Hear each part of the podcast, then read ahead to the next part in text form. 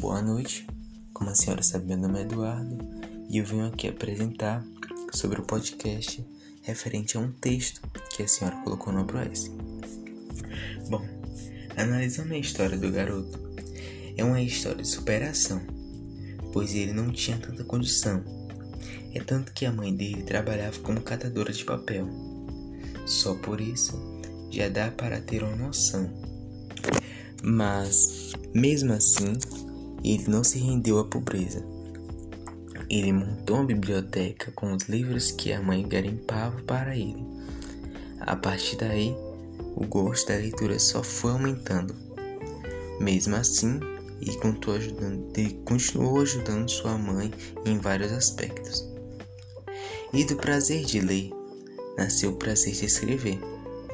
Consequentemente, com os esforços dele, ele conseguiu uma visibilidade que lhe abriu as portas para um bom colégio, que ofereceu ao garoto bolsas de estudo, transporte escolar e etc.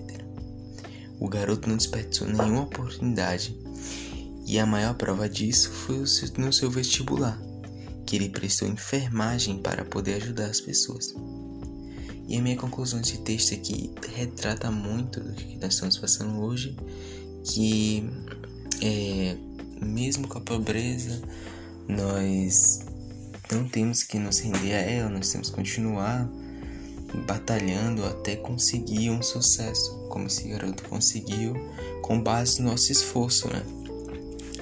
É tanto que hoje existem variados exemplos de pessoas que conseguiram mesmo elas se esforçaram muito para poder conseguir chegar onde estão hoje e elas tiveram sucesso.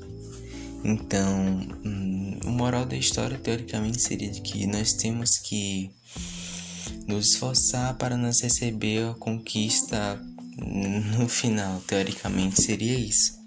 Então, esse foi o analisando do texto. Espero que a senhora tenha gostado e foi isso.